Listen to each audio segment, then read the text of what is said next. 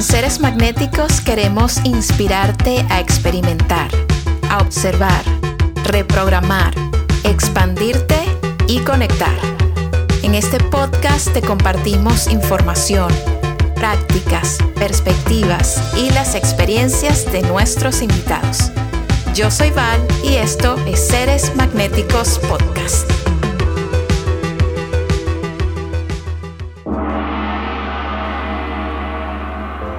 Julieta Weevil es una creativa, directora de arte y diseñadora con un canal de YouTube increíble en el que puedes pasar horas y horas disfrutando sus contenidos. Conversé con Julieta sobre su proceso creativo, cómo es realizar estas piezas en las que analiza videoclips musicales de artistas como Rosalía y Zetangana, cómo es conectar con ellos, también sobre el bienestar en esta era digital en donde todo el tiempo estamos con el teléfono en la mano o frente a la computadora y sobre lo que quiere hacer en el futuro. Después de que grabamos este episodio, a Julieta le dieron un especial en Netflix España, lo que te habla de lo talentosa que es. Espero que disfrutes y que te inspires con este episodio divertido y delicioso con Julieta. Y antes de comenzar, recuerda que Future Mood es la marca más alucinante de lentes de colores con los que puedes practicar la terapia del color entra en futuremood.com y usa el código que han creado especialmente para nosotros. Es SM20. Encuentra el link y este código junto al texto que acompaña este episodio. Gracias por estar aquí, gracias por acompañarme y si quieres apoyar este podcast, te invito a que nos dejes tus estrellas, tus reseñas y participes en nuestra comunidad de Instagram con arroba seres magnéticos. Te mando muchísimo amor.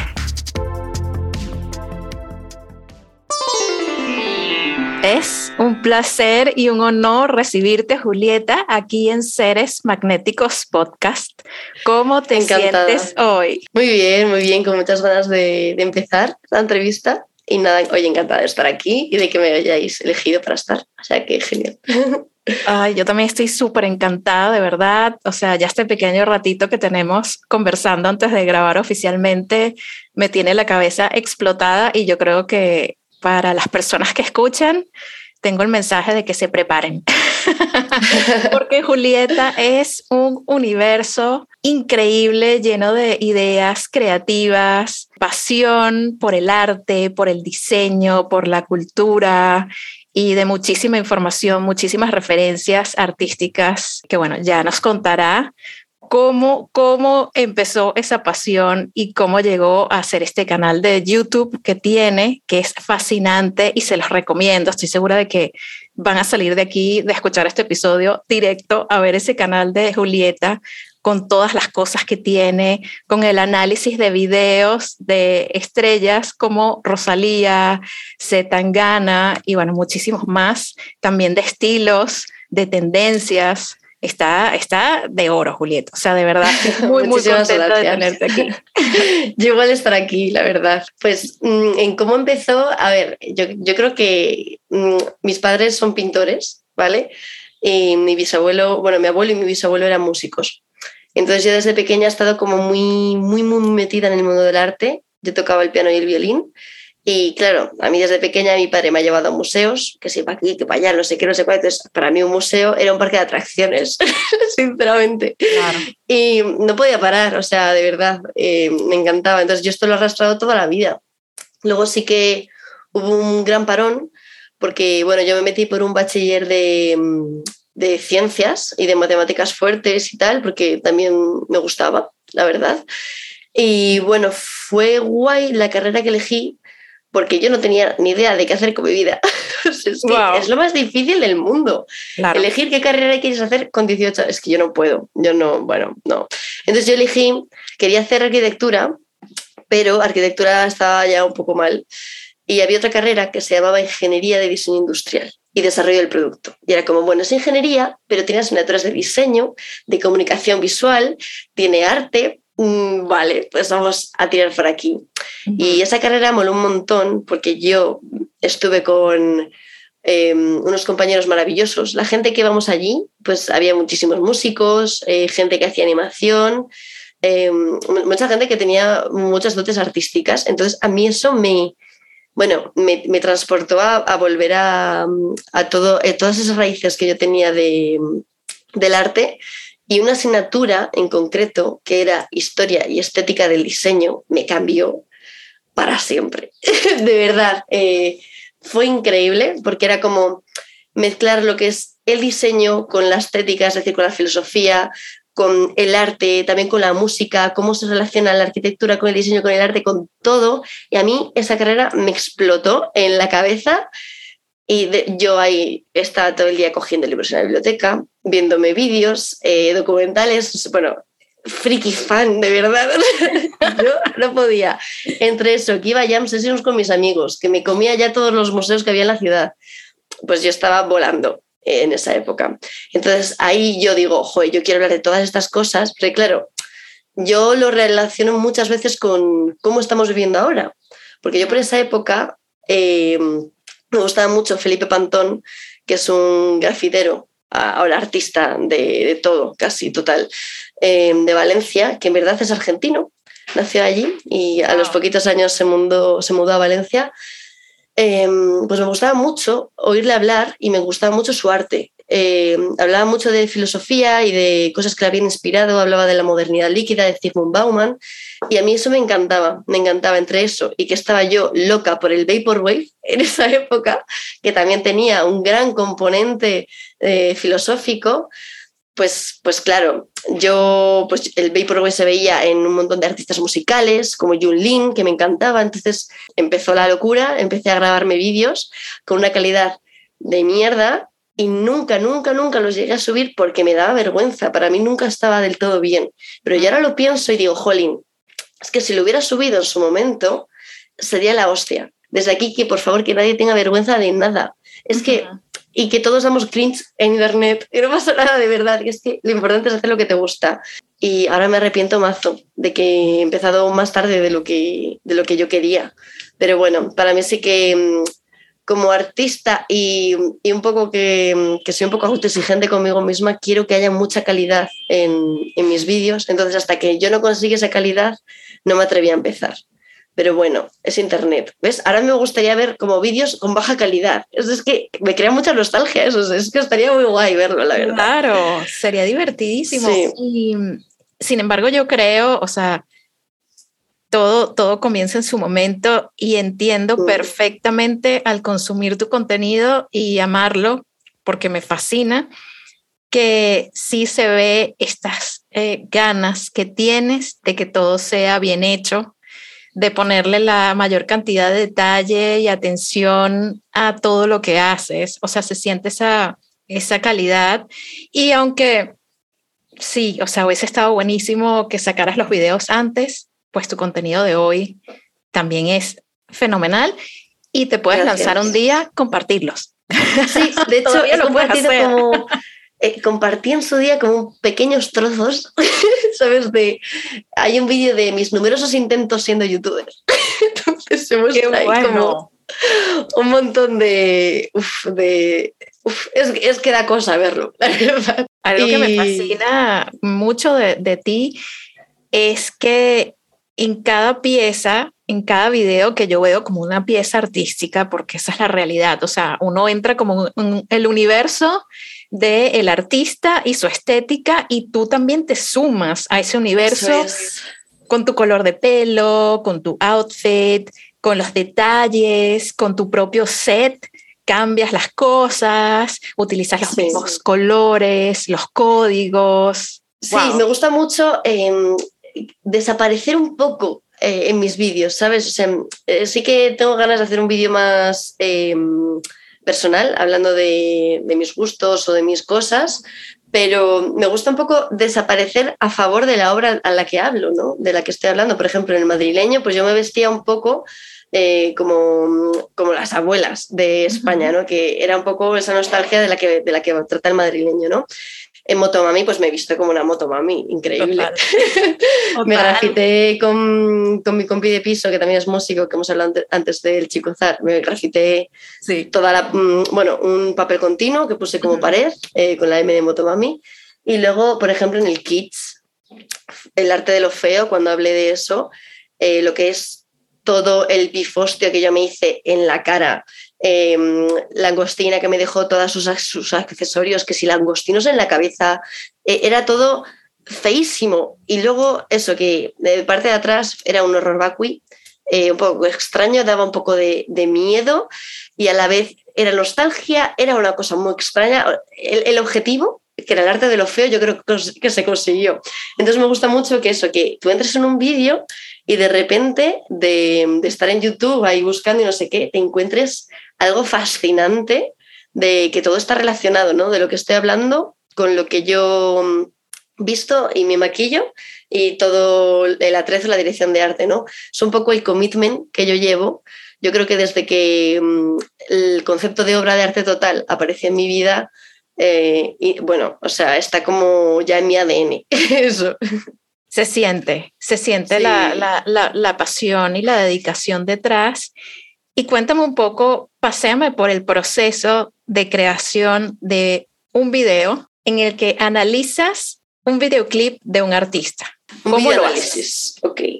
Vale, pues a ver, yo, yo, lo primero disfruto de la obra como nadie y cuando, cuando hago eso, eh, siempre eso, es que vivimos en una sociedad postmodernista y la mayoría de, de obras eh, tienen como un bagaje detrás, ¿no? Tienen como un contenido eh, oculto que hay que descifrar, ¿sabes? Yo soy pionera, como he dicho antes, de todas las obras que no tienen ningún contenido detrás, que son por el, mismo, por el simple hecho de ser estéticas y ya está. Ah, yo estoy súper a favor de eso, pero em, sí que me enamora mucho que una obra tú la veas, te apasiones, pero una vez analizada, una vez que la, que la conoces, em, te termina enamorando. Es como cuando tú vas por la calle y te parece atractiva una persona, pero en el momento de conocerla, de repente ese, conocimiento te enamoras de ella. Pues a mí lo mismo me ocurre con, los videoclips, con los artistas, etc. Entonces, claro, yo veo la obra y veo muchas cosas que pueden ser, que podrían ser, ¿sabes? Por ejemplo, esto yo creo que es una reminiscencia a Godard, esto a no sé qué. Eh, mira, aquí ha hecho una referencia a Magritte, yo creo, no sé qué. Entonces, yo me hago mi paranoia mental y, y luego me leo la letra y me leo el visual. ¿sabes? Es una lectura de letra y de visual. Mm, eso, o sea, tú sabes mejor que nadie que el lenguaje visual ahí está. Y de hecho creo que somos la generación de lo visual y poco se trata este tema de, la lectura de, lo visual. O sea, te pones a leer los anuncios y te cagas de miedo. ¿Sabes? Pero entonces, eso, partimos de ahí y de un análisis de visual y de la letra. Y a partir de todas las referencias que yo me echo en mi cabeza, empiezo a ver si son verdad o si son mentira. Y ahí voy descubriendo cositas y voy tirando del hilo. Entonces, en ese hilo salen un montón de cosas. Luego también me leo, hago un trabajo de investigación muy grande, leyéndome artículos, eh, cosas que ponen en Twitter, que también te encuentras cualquier cosa, porque claro, Internet es una locura, entonces cada uno se hace su paranoia y dices, bueno, hay algunas que comparto más y otras que menos, pero eso es lo guay que mm, a través de un videoclip o de una obra, cada persona se hace su movida, ¿sabes? Entonces, bueno, eso también, también está guay, ver diferentes puntos de vista. Y yo genero el mío con la información que tengo de, pues ya sea de entrevistas del artista, de revistas como Vogue, por ejemplo, o, depende del tema que hable, eh, Flickmag o, o Mundo Sonoro, a veces hablan de cosas así. Entonces, bueno, pues a partir de ahí está toda la investigación hecha y, yo siempre, yo creo que antes, o sea, mucha de la pasión está propiciada como, a ver qué performance hago yo para decir esto. Wow. en plan, a ver cómo he visto, a ver qué dirección de arte hago. Eh, a mí eso me encanta. Eh, entonces, bueno, después de, así bien, al principio puedo tener una idea y luego después de toda la investigación digo, wow, es que es mejor añadir esto porque es un punch muy bueno que hemos descubierto, ¿no? Entonces, bueno, pues eso, eso me gusta mucho. Entonces ya grabo, eh, edito y, se Todo lo haces tú. Sí, sí, sí, sí. En la gran mayoría de vídeos lo hago yo, todos los, todo, todo, todo, todo. Así que, si bien em, Omar Peral, eh, Before Fate, em, que, es un, que es un crack, la verdad, ese chico de verdad, me ha editado unos cuantos vídeos. Sí, sí, sí. Y siempre está ahí, o sea, cualquier problema que tengo, ya sea tecnológico eh, o tal, está ahí siempre. Entonces, súper agradecida de, mm, de, haber conocido a esta persona y que esté ahí siempre que yo necesite, porque a veces no me da la vida para editar tanto vídeo. Entonces sé que puedo contar con él. Yo siento que el, el, trabajo que haces, Julieta, es tan importante, hace como que tan rica la experiencia de consumir el contenido audiovisual de los artistas que nos gustan, ¿no? Sí. O sea, le da ese extra, es lo que tú dices, como tú puedes ver a una persona y te encanta, esa persona te encanta por fuera, ¿no? Te encanta ese look y todo, pero una vez que conversas con la persona, que entiendes sus gustos, de dónde viene, por qué se viste de la manera en la que se viste, por qué se mueve de la manera en la que se mueve, por qué sus mensajes son sus mensajes, qué hay detrás, la simbología. O sea, yo siento que en esta experiencia humana en la que tenemos sentidos y percepción y también una mente analítica, esa combinación entre lo que vemos, lo que escuchamos y el sentido que tiene conceptualmente hablando es súper poderosa. Y sumándole a esto, te lo comentaba antes de, de iniciar oficialmente a grabar, yo siento que está pasando como una ola muy importante musical de artistas españoles que están aportando muchísimo en todo sentido, o sea, muchísimo con su música súper poderosa, y aquí me estoy refiriendo especialmente de Rosalía y Zetangana, y muchísimo también con sus videos, con sus piezas, ¿no? Y yo creo que ahí, ahí es en donde termina de, de estar como el punch, la fuerza de estos artistas, que tienen como todo muy redondo, decimos nosotros, como que todo está pulido, Súper redondo. Bien conectado, ¿no? sí. conectado, me encanta. Háblame un poquito, porque bueno, obviamente tienes piezas de ellos dos. ¿Qué es lo que más te gusta de cada uno y lo que te ha sorprendido más dentro de tus investigaciones y lo que has conseguido de ellos? Vale, pues mira, vamos a empezar por Zetangana. O sea, Zetangana primero era crema, y era eh, la escena del rap española, e, él era, ¿no? Él fue, bueno, increíble. Entonces a mí me ha gustado mucho em, ver el cambio de Zetangana, ¿sabes? Hay gente que sigue como, mmm, jolín, Zetangana cambia demasiado, no sé qué, se ha ido un poco más por donde hay dinero, no sé cuál, no sé qué. Y mira, tío, o sea, deja de rayarte, ¿sabes? Porque todas las personas cambiamos y, y es maravilloso, es súper, súper guay. Entonces a mí me ha molado un montón haberlo disfrutado desde el principio, ver todo el cambio y haber estado con este artista eh, en diferentes tipos de música y también de estética. Eh, ha sido maravilloso, ha sido maravilloso. Y luego con lo de con el madrileño, a mí me, me encanta porque al final yo voy por Madrid escuchando el madrileño y es maravilloso. O sea, estoy como en, otro nivel de la existencia humana, ¿sabes? Eh, es brutal porque mm, lo narra tan bien, es tan pintoresco todo que yo voy andando, voy viendo eh, las calles y tal y digo, es que tal cual, ¿sabes? O sea, estoy viendo el videoclip ahora mismo y es, es maravilloso cómo ha sabido eh, tratar eso conceptualmente, estéticamente, musicalmente, ha sido muy, muy bonito.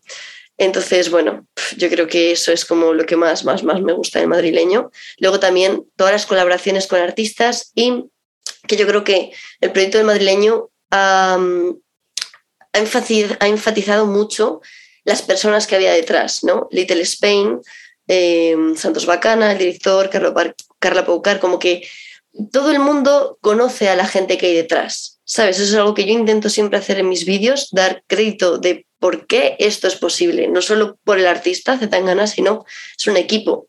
Eh, Michael Jackson no sería nada sin su equipo, eh, Mozart tampoco. Entonces, eh, me parece súper importante. Y yo creo que en este proyecto en el madrileño, como que todo el mundo sabe quién hay detrás de, este proyecto, y eso me gusta mucho. Y luego Rosalía, yo a Rosalía la conocí por su tema con Zetangana, Y bueno, pues a mí me ha gustado mucho ver cómo primero nos saca eh, la obra del Malquerer, bueno, que fue después de Los Ángeles, que es precioso, que es cuando ella estaba indagando y, e explorando un poco el flamenco, ¿no? Eh, luego, eh, esta pedazo de obra que es El Malquerer, que visualmente y conceptualmente es increíble, pero sí que hay que tener en cuenta que se basa en una novela. Entonces, a mí me ha gustado mucho disfrutar Motomami, por mucho mm. hate que haya tenido, porque lo, ha tenido un montón y además me, ha gustado porque ella, ha sido inteligente de sacar como los temas que iban a dar más controversia los primeros, ¿no? Y, me, me, ha molado, me ha molado. Entonces, e, eso, ver Motomami como, ¿quién es Rosalía en verdad? Rosalía no es el malquerer. El malquerer es una obra que puede hacer Rosalía y que la puede dar voz y ha sido precioso, pero no es Rosalía, ¿sabes? Entonces, Motomami sí que es Rosalía y fa, increíble, increíble, muy chulo, muy chulo, muy chulo. En toda su expresión, sí, yo también siento lo mismo. O sea, como que se permitió ser, ¿no? Y, y, y, lo que vemos es, es muchísimo de ella.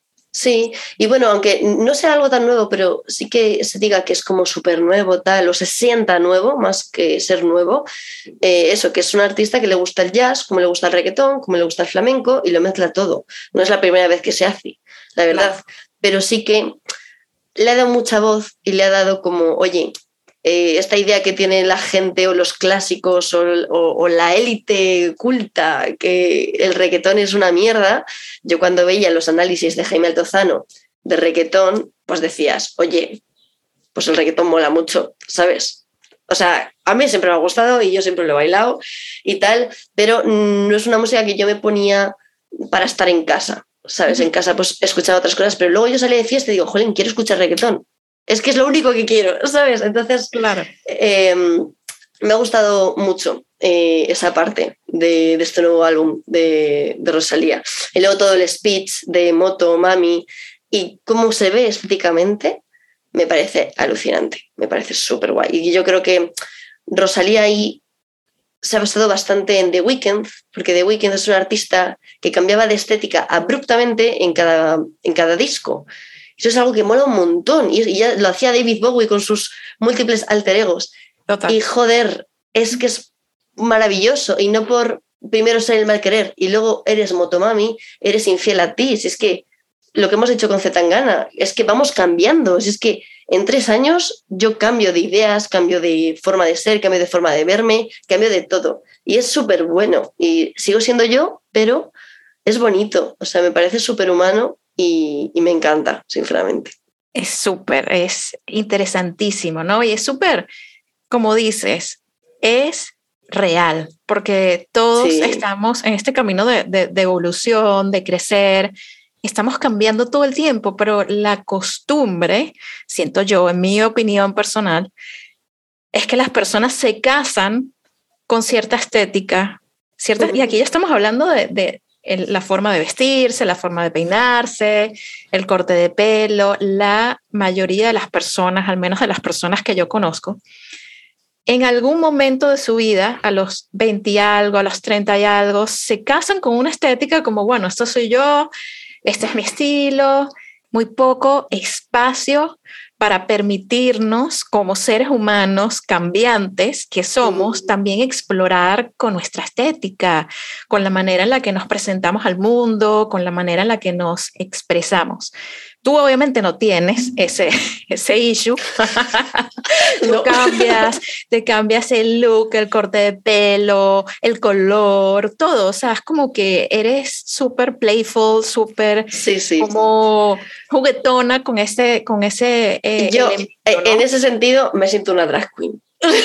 completamente libre, me fascina y, y creo que es una de esas cosas que son relativamente pequeñas, o sea, pequeñas porque al final tener una, un look, una estética, aventurarse a, explorar cosas, no es mudarse de país, ¿no? O sea, es algo que se puede considerar relativamente pequeño, pero yo creo que el impacto psicológico que tienen las personas es fuerte. Entonces, no, muchas veces no se atreven, o sea, inclusive hasta un corte de pelo puede ser como, wow, o sea, lo hago, no lo hago, y alguien pasa un año pensando si se va a cortar el pelo o no. O sea, hay una relación allí como emocional de la percepción de los demás, si, va, si esto le va a gustar a la gente que me rodea. Sí, o no. como mucho miedo a, a, la crítica y a que te juzguen, ¿no? Porque todo el mundo al final hace lo mismo, ¿no? Exacto. Siempre están ahí para, para, criticar lo que, lo que eres, lo que haces, no sé qué, no sé cuál. Sí, yo creo que eso, la gente que tiene como miedo a cambiar y tal,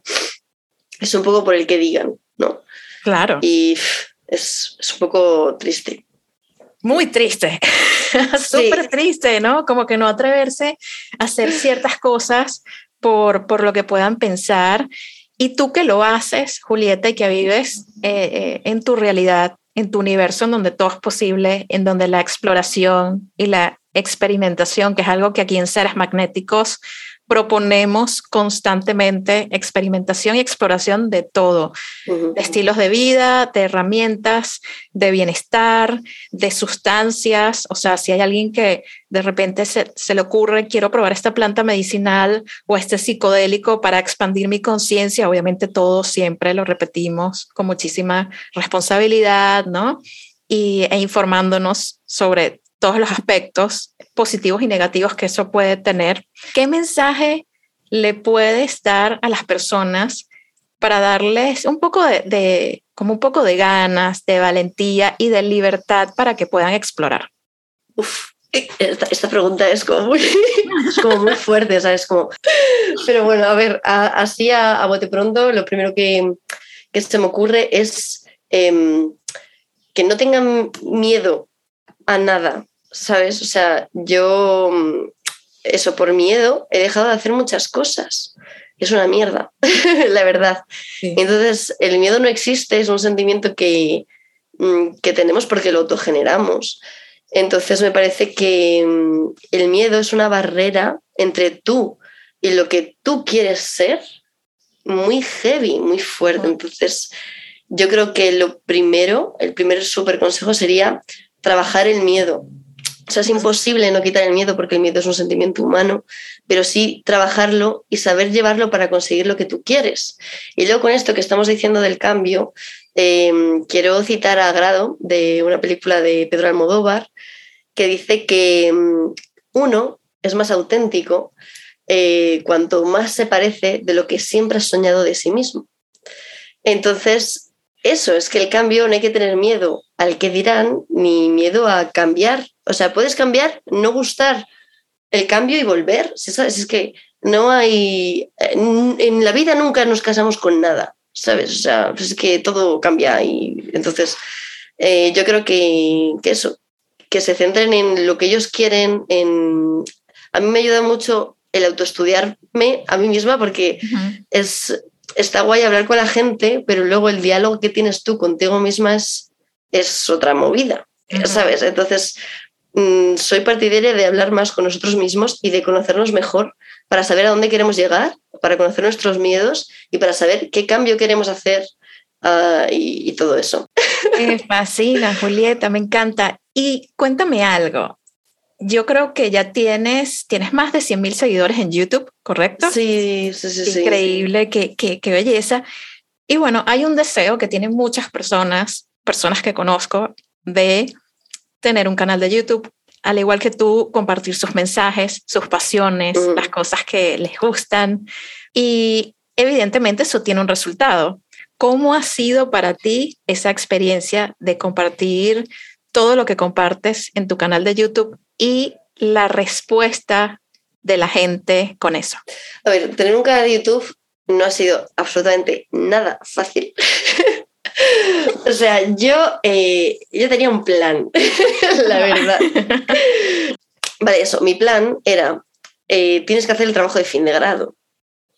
Entonces, ¿por qué no haces lo que siempre has estado queriendo hacer, pero que sea tu trabajo de fin de grado? Entonces es como un dos por uno. Entonces lo que quieres hacer, pero es tu trabajo. Entonces está bien, porque es una asignatura y ya se te la quitas, pero la mayoría de tiempo yo la voy a emplear aquí. Entonces fue el momento en el que yo pude eh, ponerme a hacerlo, porque la carrera me llevó mucho, mucho, mucho tiempo. Mm, cuando fui a Valencia a estudiar, que era mucho más diseño, yo quería todas las asignaturas de Valencia, eh, porque eran increíbles. Entonces, bueno, em, ese fue un plan guay, porque, bueno, pasó que pilló pandemia y la pandemia la verdad es que ayudó con mi canal porque, claro, todo el mundo no tenía nada que hacer. Entonces, como, bueno, pues vamos a ver qué nos cuenta esta random. Pero mm, eh, no es nada fácil, sobre todo porque yo en pandemia pasé de vivir en Valencia con mis amigos y tal a vivir con mi madre. Y mi madre es una persona que em, quiere para mí o piensa que es lo mejor para su hija eh, tener un trabajo eh, de ocho horas eh, normal, en una ciudad normal, em, ¿sabes? O sea, una vida normal. Y yo es que no quiero nada de eso. O sea, nunca he querido nada de eso. No quiero madre, casarme. mírame. Claro, claro. Eh, mírame, exactamente. Y mi madre, pero Julieta, ¿por qué te pintas el pelo de rosa? Pues antes has tenido verde y antes blanco. Mm, ¿Por qué? Y yo, es que, claro. Tío. Sí, yo, tampoco lo sé porque me lo cambio tanto, pero eh, me gusta, o sea, simplemente fluyo, sí, sí, sí, Claro, vivir con eso no ha sido nada fácil y, y, sobre todo al ser tu madre, que yo amo a mi madre, pero en ese sentido fue muy duro porque yo a mí me daban muchas bajonas de tú, es que mi madre no cree en lo que hago, pero de repente viene Kinder Malo y me comparte lo que hago. Y parece que las personas en los comentarios les mola mucho de lo que hablo. Entonces fue súper difícil convivir con eso. Y, y, no te voy a mentir, o sea, me sigue costando. O sea, yo ahí tengo un trabajo muy grande que hacer, porque al final yo he convivido con, con este pensamiento de mi madre durante muchos años y lo tengo bastante dentro de la mente. Y mm, aunque eso me veáis así muy, esta tía hace lo que sea, no Liberada. Sí. Sí, dentro de ahí hay un trabajo de autoconocimiento y de, de psicólogo y de todo muy, muy grande. Entonces, bueno, no, no, es nada fácil. Eh, como comenté antes, yo hasta que no tuve la calidad que, que, quería, no empecé, pero sí que me hubiera gustado empezar antes. Y, y, eso, hay muchas veces que soy como súper, súper autoexigente con, con, el canal de YouTube. Em, quiero hacer 20.000 cosas en el, en el, mismo mes y es algo imposible. Claro. Entonces, bueno, yo ahora mismo estoy aprendiendo a llevarlo con más calma y sobre todo que mm, vivir de YouTube no es nada fácil. Yo todavía no vivo de YouTube ni de, ni de coña y me va a quedar años para poder vivir de YouTube, de verdad. Parece que la gente ya se está concienciando un poco más del trabajo que tenemos eh, los creadores de contenido, que es que YouTube de verdad no te da nada de dinero. Y yo eh, soy una psicópata, en este sentido, conmigo misma, porque es que yo no puedo parar de, de, hacerlo. O sea, es tanto el gusto que tengo por lo que hago que es que no puedo parar. O sea, yo sé que no me da de comer, pero es que no puedo parar. Entonces, se siente. Pues, pues no, ah, yo sé que estamos. No, te entiendo, se siente como ese gusto y esa, y esa pasión y que te encanta a un punto en donde pues tus tus videos son unas obras de arte per se, ¿no? Ay, gracias.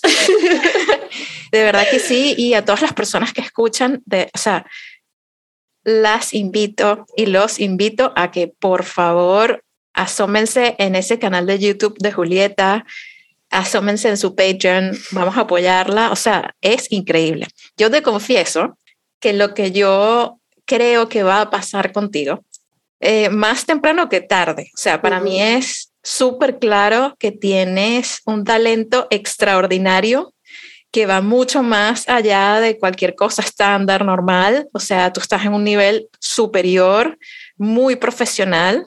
Todo esto que mencionas de los detalles, o sea, es completamente real, se ve, se ve tu profesionalismo en el contenido que haces, en los contenidos que haces. Y yo creo que estás destinada como en un jet, sabes que vas para arriba como en un jet a trabajar arte para los artistas que más te gusten, porque siento que es súper magnético lo que haces y va a terminar atrayendo a esos artistas hacia ti. Pues Dios te oiga, la verdad. Claro que sí, claro que sí. Cuéntame, ¿has tenido alguna experiencia con artistas, directores de arte, que mencionaste uno ya hace ratito, que lleguen y te digan, wow, vi tus videos, qué increíbles, o sea, ¿cómo supiste que eso era lo que yo quería expresar? Sí, el primer videoanálisis que, con el que se me conoció y mm, fue Karen Zeta, eh, una directora de arte argentina, que es maravillosa, la que vio mi trabajo y se lo enseñó a Kinder Malo, que era el artista y que es español. Entonces Kinder Malo ya me compartió, puso ahí algo en Instagram como, esta chica es la, la única que se está entrando de algo, ¿no? Porque al final ese videoclip era un poco, era bastante complicado en cuanto a la simbología que trataba, ¿no? Eh, gente, Diana Kanst, que me dijo, tía, me gustó muchísimo, no sé qué. Em, o Rosalía, que se ha visto el vídeo de la estética de Rosalía, o sea, por favor. Entonces, que, te digan que les gusta tu trabajo y tal, es como, para mí se ha roto el mundo, o sea, yo, yo pensaba que, que, sabes, que no, que la gente era estaba como en un pedestal que era como súper inaccesible, pues e, ese mundo de influencers y tal, ¿no? Y es mentira. Y en, el audiovisual, al menos, lo que he vivido es increíble y de, y de personas, de verdad. Y es como, joder, qué guay. entonces, entonces eso, o sea, y de hecho es que yo vivo enamorada de como conocer y analizar a un artista, ¿sabes? Conocerle súper bien metértele como en el coco y a partir de ahí crear. O sea, eso es algo que me encanta. Por eso analizo que si la estética de, de Rosalía, la estética de Badial, no sé qué. Eh, joder, me gusta, me gusta mucho eso y a partir de ahí, con mi movida también, crear, ¿sabes? Exacto, crear, me parece muy bonito.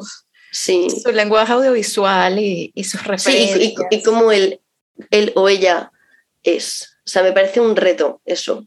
Me encanta, Julieta. ¿Tienes herramientas que utilices para, para crear? Eh, por ejemplo, con los videos, videoanálisis, eh, siempre, siempre, siempre, siempre me pongo eh, la música de fondo para hacer la movida porque me inspira un montón y estoy como en el mood. ¿Sabes? Igual que cuando entras en un vídeo mío y ves un mood entero, completo, pues así tengo que estar un poco cuando creo el contenido que quiero crear. Mm, o sea, yo parto de la pasión, entonces siempre igual. Entonces, es como, vamos a hacerlo. Ni necesitas, o sea, ya en ti está tan fuerte. está muy fuerte, pero eh, eso, yo estoy como casi siempre con cinco proyectos abiertos. Y es como, mm, vale, estoy con uno, me canso de uno y voy al otro, me voy al otro, me voy al otro. Y entonces, eso para el cerebro, para el cerebro es súper agresivo. O sea, yo soy una persona que puede estar cinco horas sentada haciendo una tarea, pero eh, estar cinco horas sentada por la mañana, cinco horas por la tarde, eh, tres por la noche, seis días seguidos, es una locura. Y yo te juro que cuando hacía Motomami, eh, mm, o sea, yo estaba en el ordenador y de repente eh, había algo en mi cerebro que, que me dolía y que no estaba bien y digo, creo que una neurona ha explotado, no sé qué acaba de pasar, pero no es, no es, no es bueno. Entonces, yo cuando me suelo rayar y no me salen las cosas y tal, a mí me gusta mucho coger el portátil, irme a un bar y ponerme a trabajar. Y con un café, yo amo el café, me he estado desintoxicando del café porque me tomaba 5 o 6 al día y era horrible. Sí, sí, sí, sí, sí, pero es que lo amo. Y bueno, ahora eh, tomo mucho menos, la verdad, estoy muy contenta. Duermo mejor. Claro. Pero mm, eso, a mí desconectar, eh, salir, darte el paseíto hasta el café, bar o lo que sea y ponerte a trabajar, súper bien, incluso en una terraza cuando hace bueno, eso es genial cambiar de ambiente, a mí me ayuda muchísimo. Y luego en el caso de Motomami, que estaba encerrada y no podía ni salir, hubo una vez que lo estaba pasando mal, de verdad, y dije, a ver, piensa en ti. Lo primero, entonces, me fui a mi habitación, me puse a hacer como yoga inventado, o sea, yo no sé lo que estaba haciendo, me empecé incluso a dar caricias a mí en plan, puedes cuidarte un poco más, porque yo soy súper autoexigente y a veces se me olvida cuidarme. Y es como, eh, a ver, tía, si, si no funciona la materia prima, ¿cómo quieres sacar el resultado? ¿Sabes? Entonces es algo que estoy aprendiendo también, porque me cuesta. Sí, qué Pero muy heavy. No, y, mencionas algo súper importante con lo que me identifico. bueno, estaba como muy, muy de cabeza con el trabajo creativo y con creativo digo de campañas, videos, etcétera.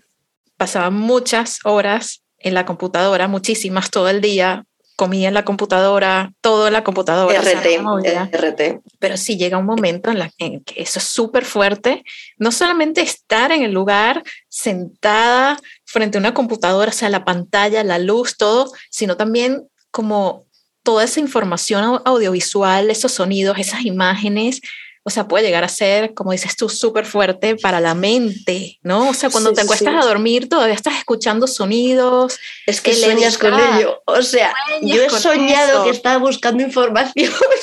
es que claro, la mente no se desconecta, sino que sigue, sigue, sigue, sigue. Sigue, sigue. Y sí es súper importante, pues, esos breaks y salir y contacto con la naturaleza, con la calle, con otra cosa, ¿no? Como que parar Creo que esto le va a servir a muchísimas conectar personas. Conectar un poco contigo, porque es, es horrible.